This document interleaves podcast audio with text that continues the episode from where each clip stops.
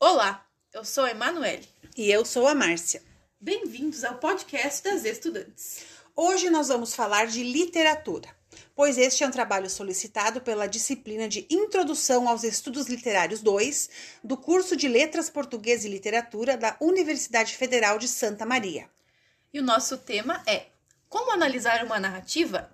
Como base, utilizamos o material disponibilizado pela disciplina referida. É importante a gente saber que a narratologia é o campo que estuda o texto narrativo, sua forma e seu funcionamento. Um texto narrativo relata mudanças de estado que ocorrem com pessoas ou coisas conforme o tempo passa. Esse texto se caracteriza por uma relação de anterioridade e de posteridade entre seus episódios e relatos, sendo que não é possível alterar a sequência dos enunciados sem interferir no sentido global do texto. Porém, não é obrigatório que a sequência de um texto narrativo seja linear. Para ver narrativa, alguns componentes são necessários. A representação de uma sucessão temporal de ações, uma bem-sucedida ou fracassada transformação, mais ou menos importante, de certas propriedades iniciais dos personagens, e uma elaboração da intriga que estruture e dê sentido a esta sucessão de ações e de eventos no tempo. Temos como elementos necessários para que haja uma narrativa a ação, as personagens, a intriga e o tempo. Além destes, podemos citar um enredo e a espacialidade, que está ligada à temporalidade, pois temos pois tempo implica também em espaço e espaço lembra tempo, a ponto de usarmos a expressão espaço de tempo. Depois dessa introdução, a gente vai ter então novos episódios nos quais a gente vai apresentar as características principais de alguns desses componentes da narrativa. São eles: narrador, enredo, personagem, espaço e tempo. Muito obrigada e até o próximo episódio. Olá, bem-vindos ao segundo episódio do podcast das estudantes. Neste segundo episódio, estaremos analisando o narrador, que é um dos elementos da narrativa. O narrador é um sujeito da narrativa, criado pelo escritor com a função de contar a história. É uma das vozes do texto. Mas, atenção, a gente não pode confundir o narrador com o autor, pois o autor é o que designa o escritor, o homem que existe social e juridicamente.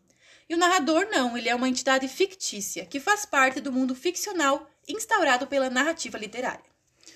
Quanto ao narrador, é comum estabelecê-lo de acordo com a pessoa do discurso utilizada para narrar, ou seja, a primeira e a terceira pessoas do singular.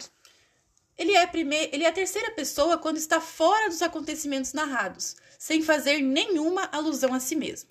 E ele é a primeira pessoa quando participa dos fatos narrados, podendo até assumir o papel de protagonista ou personagem central. Também pode ser uma personagem secundária ou uma mera testemunha presencial dos fatos. O narrador é testemunha quando, geralmente, não é a personagem principal, mas narra acontecimentos dos quais participou, ainda que sem grande destaque. Contudo, essas tipologias nem sempre dão conta da complexidade do assunto. O autor Franco Júnior, a partir de Norman Friedman, sumarizou a classificação de narração, definindo tipos de narradores, os quais citaremos eles são autor onisciente intruso, narrador protagonista, onisciência seletiva múltipla, o eu como testemunha, modo dramático, câmera, onisciência seletiva e narrador onisciente neutro. Não podemos falar agora de, das características de cada um deles. Esperamos vocês no novo podcast. No nosso próximo episódio estaremos falando sobre o enredo. Olá! Neste episódio, estaremos falando do segundo elemento da narrativa analisado, que é o enredo. Nos manuais de teoria literária, o enredo aparece como equivalente a ou próximo de vários termos: intriga, história, assunto, argumento, plot, trama, fábula, ação, história. Quando pensamos em enredo, pensamos simultaneamente nas personagens E quando pensamos nestas, pensamos simultaneamente na vida que vivem, nos problemas em que se enredam, na linha do seu destino. Assim, o enredo existe através das personagens, as personagens vivem no enredo, enredo e personagem exprimem ligados os intuitos do romance, a visão da vida que decorre dele, os significados e valores que o animam. A palavra enredo pode assumir algumas variações de sentido, mas não perde nunca o sentido essencial de arranjo de uma história, que é a apresentação, representação de situações, personagens nela envolvidos e as sucessivas transformações que vão ocorrendo entre elas, criando-se novas situações até chegar ao final, que é o desfecho do enredo. Podemos dizer que, essencialmente, o enredo contém uma história, é o corpo de uma narrativa. A estrutura do enredo de uma narrativa tradicionalmente costuma se dividir em exposição, complicação, clímax e desfecho. Vamos a elas. A exposição é a parte na qual se situa o leitor diante da história que irá ler. Em geral, fica clara a intenção do enredo, vinculada ao desejo ou necessidade da personagem principal. A complicação é a parte em que se desenvolve o conflito. Ela constitui a maior parte da narrativa, na qual agem forças auxiliares e opositoras ao desejo da personagem e que intensificam o conflito. O clímax é o momento culminante da história, o momento de maior tensão, no qual o conflito chega ao seu ponto máximo. E o desfecho é a solução dos conflitos, boa ou má, vale dizer, configurando-se num final feliz ou não. Há muitos tipos de desfecho: surpreendente, feliz, trágico, cômico e etc. Em todo caso, quer possamos ou não identificar a estrutura do enredo por aquelas partes tradicionalmente descritas, o que vale é o seu traço da verossimilhança. O termo verossimilhança, segundo Aristóteles, é uma ilusão de verdade que faz parte da estrutura narrativa da peça teatral, mais que a veracidade dos fatos narrados. Assim, chamou-se peculiar... chamou essa peculiaridade da narrativa de verossimilhança, e a definiu como lógica interna do enredo, que o torna verdadeiro para o leitor. Verossimilhança é, pois, a essência do texto de ficção. Até o próximo episódio, no qual falaremos do terceiro elemento da narrativa, a personagem. Olá! Neste episódio, estaremos analisando o terceiro elemento da narrativa, que é a personagem.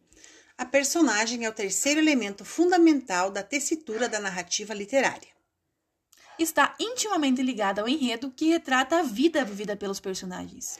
Para analisar a representatividade das personagens, pode-se classificá-las de duas maneiras.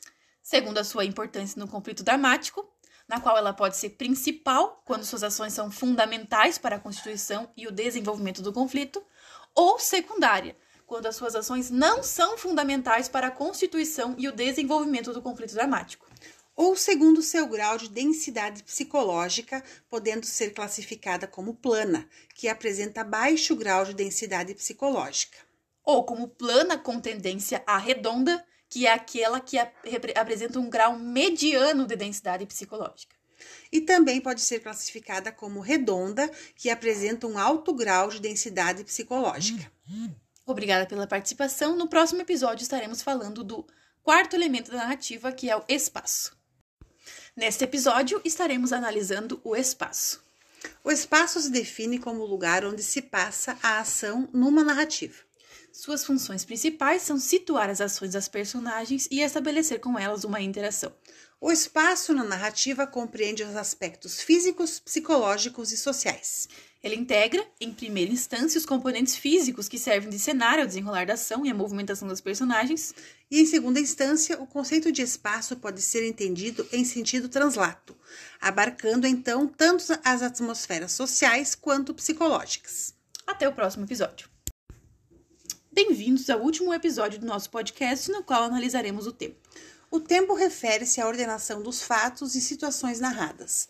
Pode ser classificado como tempo cronológico e tempo psicológico. No tempo cronológico, o enredo segue uma ordem temporal dos acontecimentos. Já no tempo psicológico, não se respeita a linearidade dos acontecimentos. Já a respeito do tempo da história ou fábula, esse é definido como tempo diegético. E o tempo do discurso construído é chamado tempo da narração.